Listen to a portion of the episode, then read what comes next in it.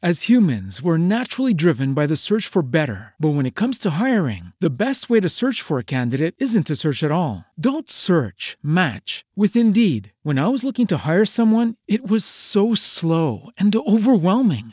I wish I had used Indeed. If you need to hire, you need Indeed. Indeed is your matching and hiring platform with over 350 million global monthly visitors, according to Indeed data, and a matching engine that helps you find quality candidates fast. Ditch the busy work. Use Indeed for scheduling, screening, and messaging so you can connect with candidates faster. And Indeed doesn't just help you hire faster. 93% of employers agree Indeed delivers the highest quality matches compared to other job sites, according to a recent Indeed survey. And listeners of this show will get a $75 sponsored job credit to get your jobs more visibility at Indeed.com slash podcast. That's Indeed.com slash podcast. Terms and conditions apply.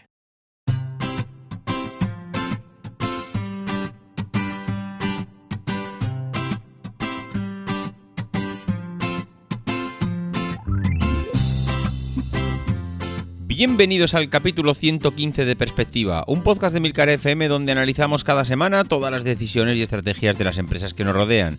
En este episodio hablaremos de las nuevas técnicas de venta de las inmobiliarias y de cómo ninguna empresa es eterna, y Facebook lo está empezando a experimentar.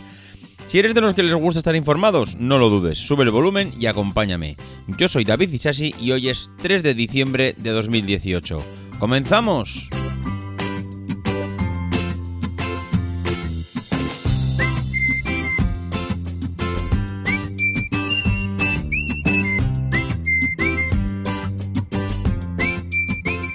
Muy buenas a todos, ¿cómo estáis? Pues a punto ya de arrancar la temporada navideña. Estamos ya inmersos en el puente de la Constitución, la Inmaculada, los días de fiesta que siempre preceden a, bueno, a esa Navidad que llega siempre pues con ganas para todo el mundo, un año complicado en el que siempre vamos al límite, todos los todos tenemos pues mucho trabajo y siempre tenemos estas fechas pues pensadas como ese periodo de, ese Kit Kat que nos tenemos que, tomar todos pues para descansar. Y en este caso, pues eh, yo no soy diferente al resto de la humanidad. La verdad es que necesito esos días ya, pues como el comer descansar un poco, comidas familiares, cenas, mm, viajes, descansos, bueno, lo que significa todos esos días. Hay gente a los que no les gusta la Navidad y a mí la Navidad, pues la verdad es que me encanta.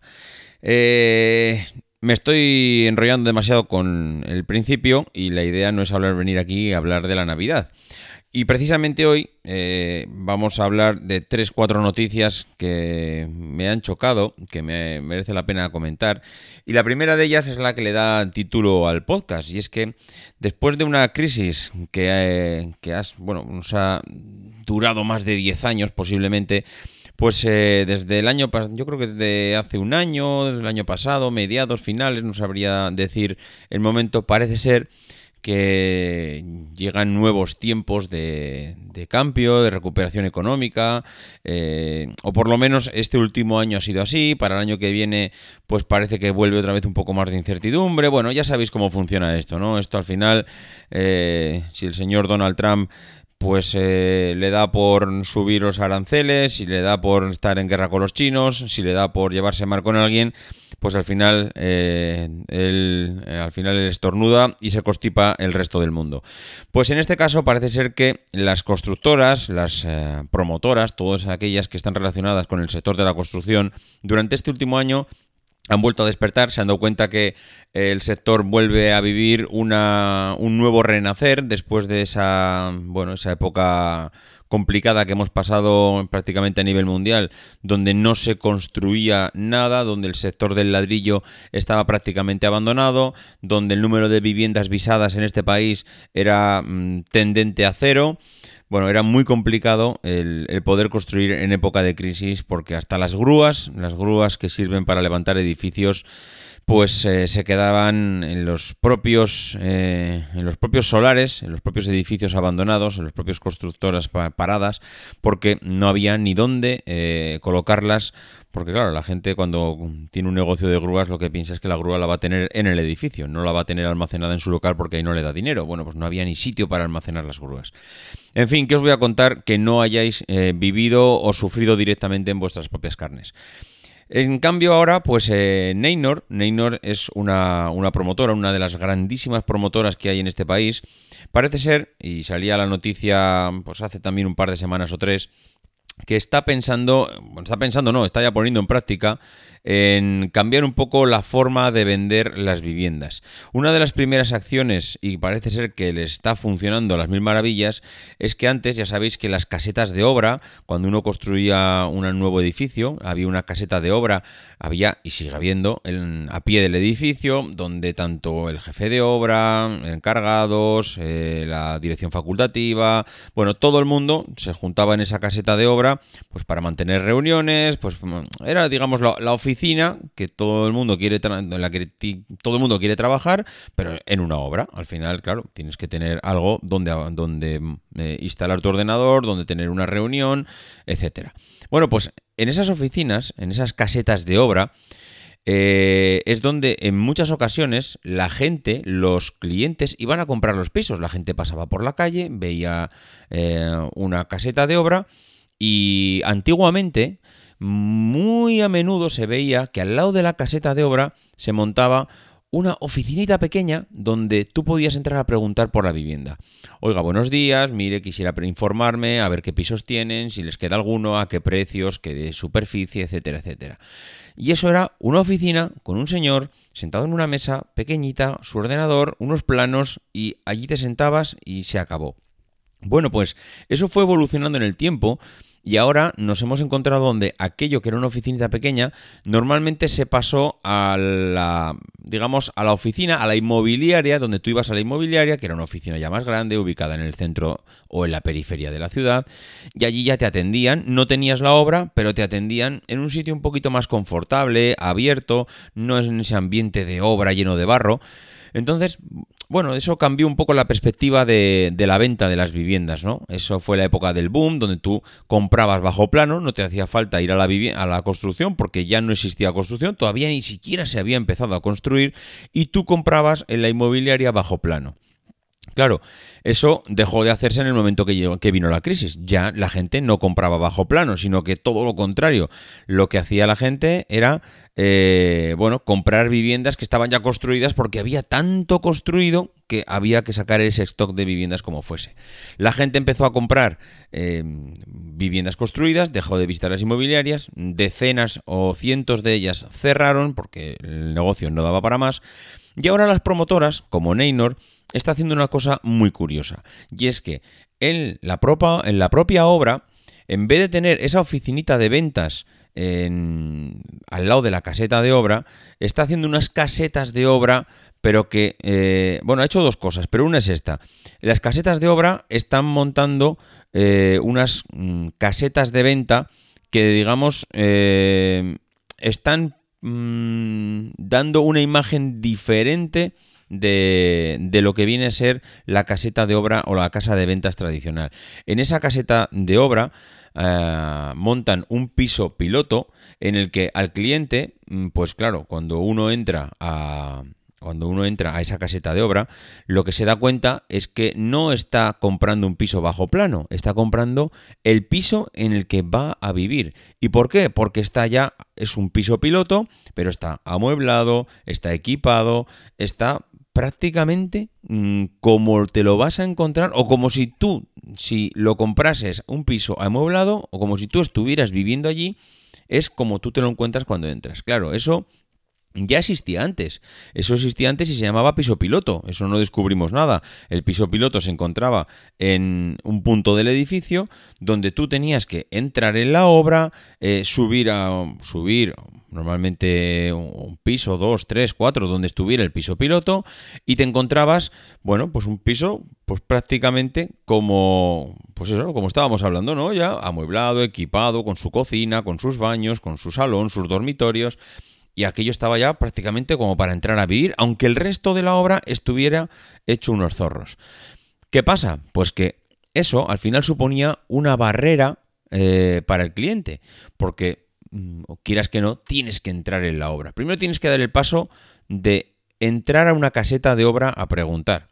Luego, eh, bueno, eh, miento parcialmente, no tienes por qué entrar, puedes ir a la inmobiliaria y la inmobiliaria te llevarían al piso piloto. Pero bueno, digamos que ya tienes que romper esa barrera de entrar en la obra y no es un ambiente digamos mm, bonito eh, para que atraiga comercialmente a nadie. Estás hablando de un ambiente donde hay ah, agua donde hay arena donde hay barro por todos los sitios donde hay cables colgando donde hay riesgos donde hay al final no es un entorno de venta es un entorno de obra como bueno como lo que es ¿Qué han hecho? Pues ese piso piloto que antes existía dentro de, la, dentro de la obra, lo han bajado a la caseta. En la caseta han montado ese piso piloto y digamos que hay casetas de obra hasta con ascensores. Hay casetas de obra donde tienes tu edificio, tu piso, eh, a pie de calle, no tienes que entrar a la obra para nada, no tienes que, mm, bueno, entrar en un entorno, entre comillas, hostil y tienes esa caseta de obra, ese, ese perdón, esa store, que además, fijaros cómo ha cambiado el nombre, Neynor Store es como se llama el producto, como se llama, eh, eh, iba a decir el producto, bueno, realmente casi se podría decir el producto, realmente es la vivienda, pero este es el canal que están utilizando ellos para la venta. Bueno, pues puedes entrar a pie de calle a, a estas casas, no tienes que entrar dentro y es, una, es un entorno donde realmente te sientes cómodo, te sientes cómodo porque eh, lo, tienen preparado de tal manera que es, eh, está tan acabado, está tan preparado Puedes incluso, en algunas ocasiones, ya como decía antes, montarte en un ascensor, subir a la parte de arriba de la caseta y ver toda la obra desde allí, donde un comercial te está explicando cómo va a ser en un futuro, vas a tener seguramente unos, eh, unas fotos que te enseñarán eh, una recreación, una reproducción en el futuro de cómo será aquello. Bueno, pues todo esto parece ser que le está funcionando de las mismas maravillas a, a Neynor. Parece ser que han aumentado un 30% los resultados de ventas y eh, en parte seguramente sea gracias gracias a, gracias a esto. La verdad es que es, mm, es un concepto, el tema este de las... Em, de, las, de los pisos piloto, entre comillas, estas store que están montando, porque además es curioso, porque están montando también eh, estas Neynor Store, eh, las están montando alrededor de las grandes ciudades. Muchas veces hablamos aquí que esto, que todo el mundo quiere montar su, su, tienda, su oficina dentro de la gran ciudad para la venta, para el público, para ser un escaparate hacia, bueno, hacia tus clientes. Bueno, pues en cambio ellos no están eh, montando esto en el centro de la ciudad. Al contrario, están buscando la periferia de las ciudades para montar estas stores, porque ya no se llaman ni oficinas, ahora ya todo se llama store, el, nombre pues parece una tontería, pero también influye en, la perspectiva que tiene el cliente sobre lo que está comprando.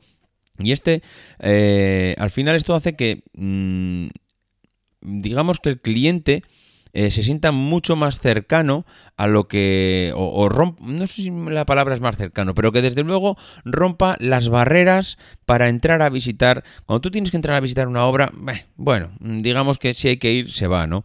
Pero realmente cuando tú pasas por la calle y ves un sitio preparado, algo que está esperándote, que no tienes que entrar a la obra, que tienes el piso piloto allí, no tienes más que cruzar la puerta y vas a encontrarte una vivienda tal cual eh, te la vas a... Porque, ojo, es para verlas, ¿eh? Yo creo que aquí no es difícil, eh, no sé, transmitir el cómo o esa calidad de acabados que te vas a encontrar en una vivienda, pues bueno, piensas que vas a encontrar eh, un piso vacío eh, donde vas a poder recorrerlo por sus habitaciones y todo lo contrario, te encuentras realmente viviendas que parece que está viviendo alguien allí, donde han logrado un, algo que el, cliente se sienta súper cómodo porque es lo que necesita para soltar el, el desembolso económico que tiene que hacer para comprarse una vivienda. Entonces, bueno, este nuevo concepto le han dado media vuelta y desde luego no tiene nada que ver con las eh, casetas de venta ah, de hace 30 años, donde un señor allí con una mesa y un plano te vendía pues algo que ni veías ni sabías realmente lo que estabas comprando. Ahora realmente estás comprando algo que lo estás viendo, que lo estás tocando, en el que te puedes sentar, que lo tienes a pie de calle, que tienes todas las comodidades, que gente eh, bueno, preparada para esa venta, te informa hasta el más mínimo detalle y puedes, digamos, tocar allí los acabados de la grifería, de los sanitarios, de la, la, ya lo diré, el dormitorio, las camas. No sé, es una experiencia diferente a la hora de comprar un piso y que desde luego a ellos pues les está dando un resultado espectacular. Y por otro lado, hay una, un artículo de, Enrique Dans, que siempre que escribe un artículo, pues yo siempre lo digo, que no, no dejéis de leer los artículos de este hombre porque es una de las personas pues más preparadas que hay en este país a nivel de tecnología, de innovación, de bueno, de desarrollo tecnológico, es eh, asesor de algunas marcas, está metido en el consejo de administración de algún periódico, bueno, la verdad es que es uno de los referentes de estos influencers que tanto muchas veces hablamos, que hay algunos que solo por salir en YouTube y escribir algún artículo ya los denominamos influencers. Y en cambio Enrique Dance es eh, una persona realmente preparada, un académico y que toca los pies en la vida real, no como en otras ocasiones académicos que realmente pues no, no, saben ni no han trabajado en su vida mm, en lo que es en la, lo que es en la empresa. Bueno, pues en este caso Enrique Dance hacía una reflexión sobre los movimientos de, de Facebook Facebook está ahora mismo en un momento, eh, no sabría si catalogarlo como complicado, no sabría si catalogarlo como, mm, como una fase de... Eh, As humans, we're naturally driven by the search for better. But when it comes to hiring, the best way to search for a candidate isn't to search at all. Don't search, match with Indeed. When I was looking to hire someone, it was so slow and overwhelming. I wish I had used Indeed. If you need to hire, you need Indeed. Indeed is your matching and hiring platform with over 350 million global monthly visitors, according to Indeed data, and a matching engine that helps you find quality candidates fast. Ditch the busy work. Use Indeed for scheduling, screening, and messaging so you can connect with candidates faster. And Indeed doesn't just help you hire faster. 93% of employers agree Indeed delivers the highest quality matches compared to other job sites, according to a recent Indeed survey. And listeners of this show will get a $75 sponsored job credit to get your jobs more visibility at Indeed.com slash podcast. That's Indeed.com slash podcast. Terms and conditions apply.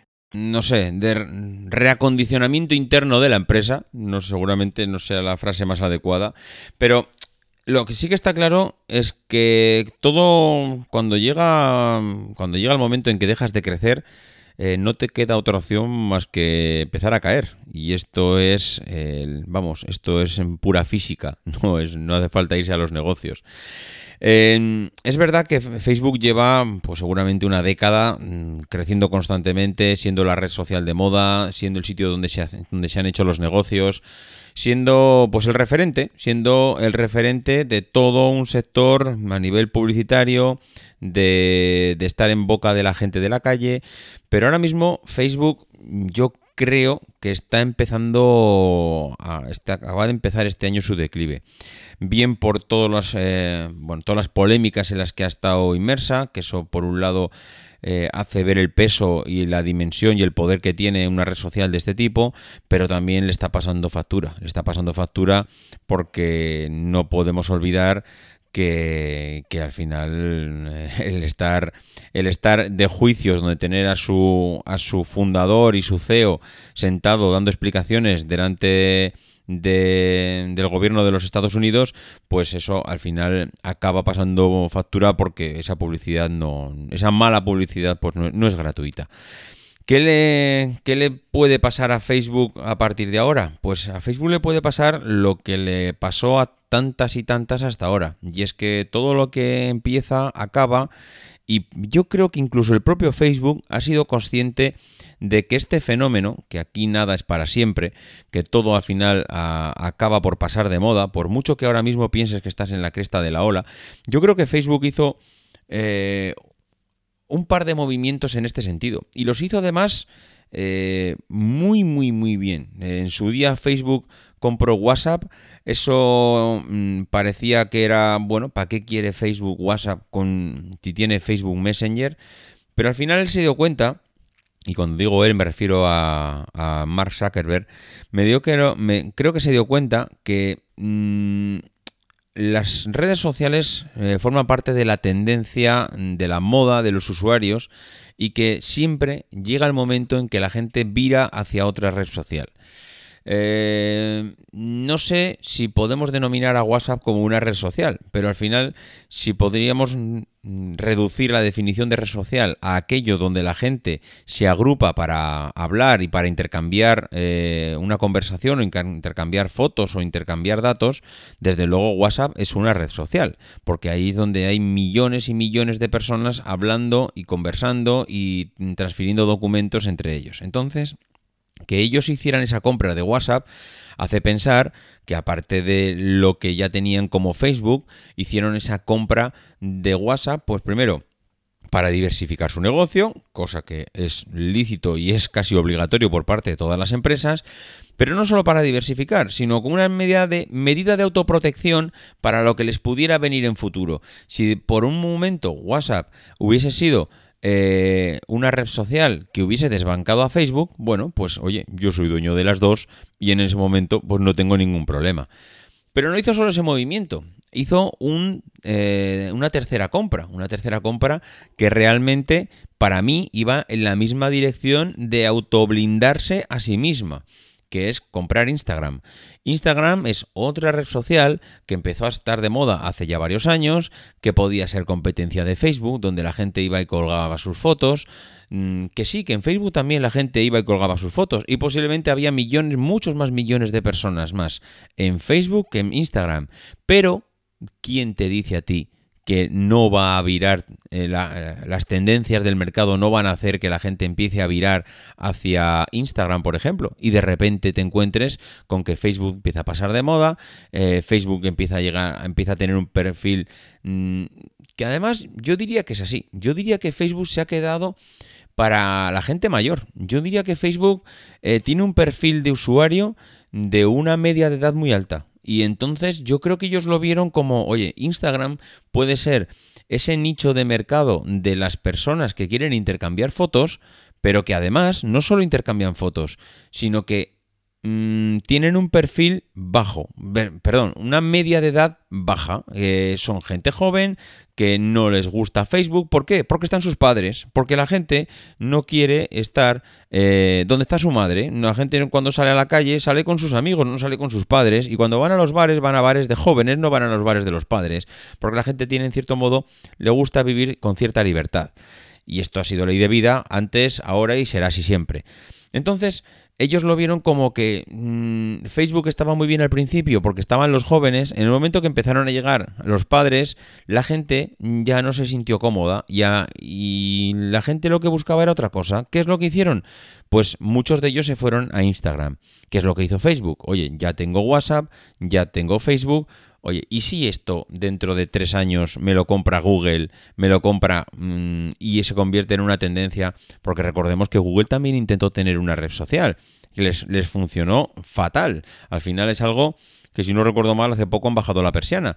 Pero, ¿quién te dice a ti que esa tendencia del mercado ha pasado con todo. Antes había foros, la gente ya no está en los foros. Antes había listas de correo donde estaban los amigos, las listas de correo pasaron a la historia.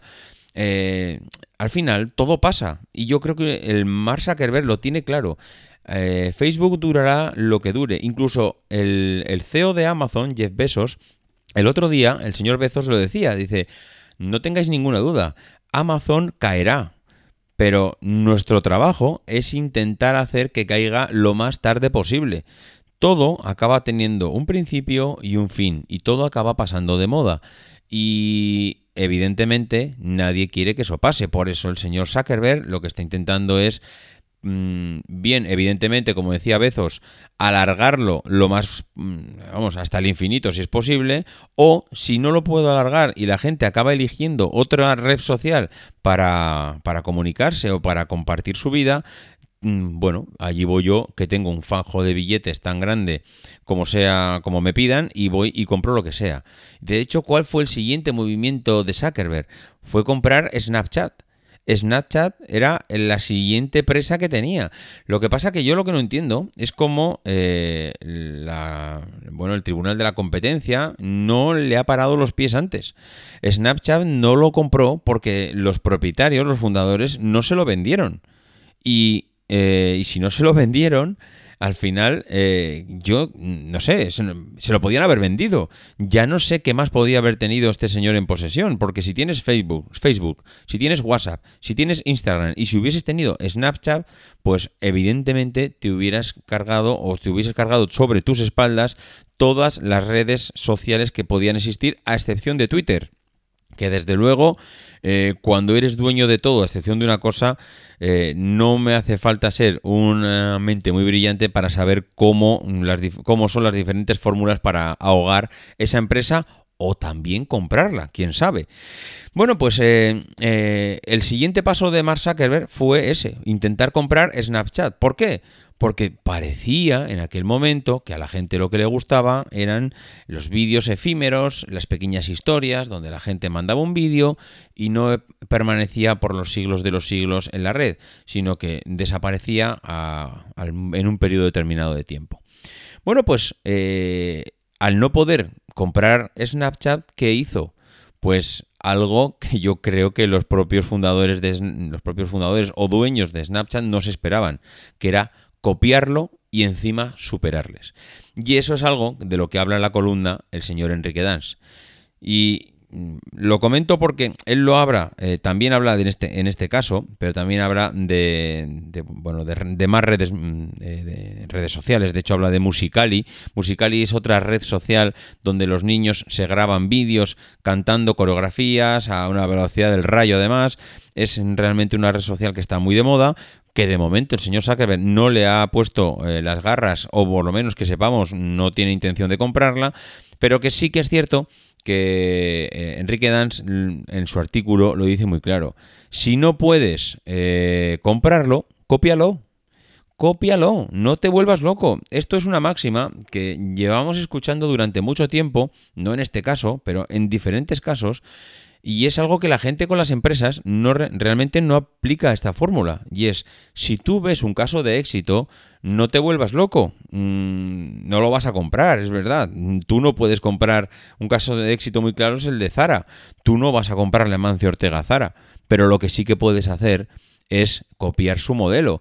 ¿Qué hizo este hombre? Pues aplicó 3, 4, 5, 10 fórmulas clave que le funcionaron a las mil maravillas. Oye, si tú montas una empresa, ¿por qué no vas a copiar lo que eh, han hecho otros? No sé si la gente tiene la sensación de que todo tiene que ser original, de que si yo una empresa tengo que ser un emprendedor, de, vamos, y que con ideas revolucionarias, y que, que cuando uno monta una empresa, el objetivo primordial de la empresa es ganar dinero. Punto. No, no nos volvamos locos. El objetivo de ganar, o sea, de la empresa es ganar dinero, dar beneficios y repartirlo entre los propietarios de la empresa. Evidentemente, si damos trabajo a mil en vez de a cien, pues mejor. Cuanto más mm, em, personas eh, trabajen en la empresa y estén involucradas y mm, se beneficien y el entorno y la sociedad, perfecto, todo maravilloso. Cuanto más, mejor. Pero mm, lo que no podemos olvidar es que el principal objetivo es ganar dinero, no ser un revolucionario idealista, ni ser Steve Jobs, ni, ni Elon Musk, no que no, que no, que si lo eres, perfecto, pero que si eres capaz de analizar 3, 4, 5, 6, X empresas, encontrar sus puntos claves y aplicarlo a tu modelo de negocio, ojo, que no quiere decir que eso funcione en tu modelo de negocio, puede ser que en tu modelo de negocio no funcione, pero si consigues aplicar esos puntos claves que a ellos les ha funcionado, maravilloso. Y eso es, eh, o eso debiera de ser el objetivo de todo el mundo. Eh, mm, saber encontrar cuáles son las claves en determinados nichos de negocio para exprimir ese modelo. En el caso de Facebook, yo creo que ellos lo tienen claro. Eh, ellos saben que las tendencias del mercado van a ir por donde van a ir. Facebook se acabará. Mm, WhatsApp, mm, pues ya tuvo su intento de ataque con Telegram. Aquello no terminó de cuajar, pero mm, puede llegar un momento en que llegue otra red social de mensajería que, Facebook ya lo intentó con Facebook Messenger, incluso lo sacó de la red de la propia aplicación de Facebook, lo sacó para intentar competir con WhatsApp, pero tampoco le funcionó. Evidentemente todo no funciona en la vida, pero es... Eh, mm, bueno, es, ley de vida y yo creo que el señor Zuckerberg lo tiene claro. Eh, lo intentó prolongar con WhatsApp, lo ha intentado prolongar con Instagram, que de hecho ahora Instagram es una red social que está mucho más de moda y sobre todo después de copiar a Snapchat y sacar sus stories, las stories de Instagram ahora mismo es algo que está muy, muy, muy de moda. Y yo estoy convencidísimo que la estrategia de Mark Zuckerberg es estás buscando a futuro dónde están las tendencias del mercado, lo mismo que el señor Amancio Ortega está buscando cuál es la tendencia de la ropa para implantarla lo más rápido posible y ponérsela al comprador, pues lo mismo hace el señor Zuckerberg, analizar dónde están las tendencias del mercado, ver hacia dónde se mueve la gente, intentar comprarlo y si no lo puede comprar, pues copiarlo. Y lo peor de que te copie un señor como Zuckerberg es que tiene todas las de ganar lo tienes muy complicado para sobrevivir y así le está pasando a Snapchat que seguramente se estén arrepintiendo de no haberle eh, comprado o perdón de no haberle vendido la empresa hace tiempo pero bueno mm, así son los negocios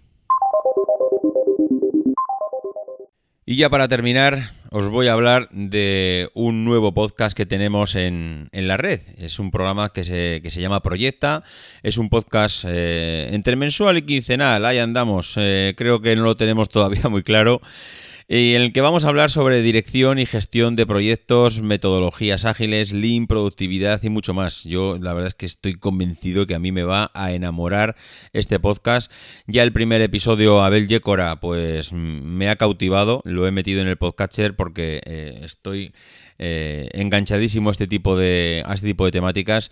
Abel es un profesional certificado en gestión de proyectos que además nos va a ayudar a aplicar las técnicas de gestión, de gestión en todos los ámbitos de la vida y Proyecta, que es como se llama el podcast, ya está disponible en Apple Podcasts, en Spreaker, en Evox, en Spotify y en cualquier aplicación de podcast. Yo os recomiendo muchísimo suscribiros a este podcast porque estoy convencido que si te gusta Perspectiva, te va a gustar eh, Proyecta. Y nada más, que hasta aquí hemos llegado hoy. Ya sabéis cómo contactar conmigo, davidisasi.mac.com, en Twitter arroba maxatine, en el grupo de Telegram, pues que salen miles de noticias que ponéis allí todos los días y algunas realmente interesantes. Y que los demás, pues que ya sabéis, que nos escuchamos la semana que viene y que no dejéis de intentar ser uno de esos locos que hace lo imposible por cambiar el mundo.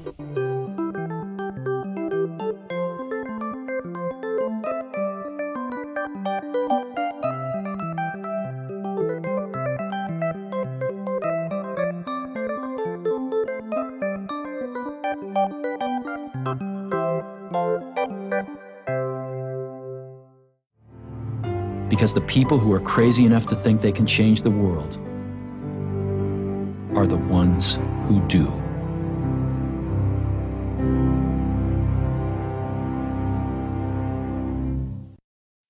As humans, we're naturally driven by the search for better. But when it comes to hiring, the best way to search for a candidate isn't to search at all. Don't search, match with Indeed. When I was looking to hire someone, it was so slow and overwhelming. I wish I had used Indeed. If you need to hire, you need Indeed. Indeed is your matching and hiring platform with over 350 million global monthly visitors, according to Indeed data, and a matching engine that helps you find quality candidates fast. Ditch the busy work. Use Indeed for scheduling, screening, and messaging so you can connect with candidates faster. And Indeed doesn't just help you hire faster. 93% of employers agree Indeed delivers the highest quality matches compared to other job sites according to a recent Indeed survey. And listeners of this show will get a $75 sponsored job credit to get your jobs more visibility at Indeed.com slash podcast. That's Indeed.com slash podcast. Terms and conditions apply.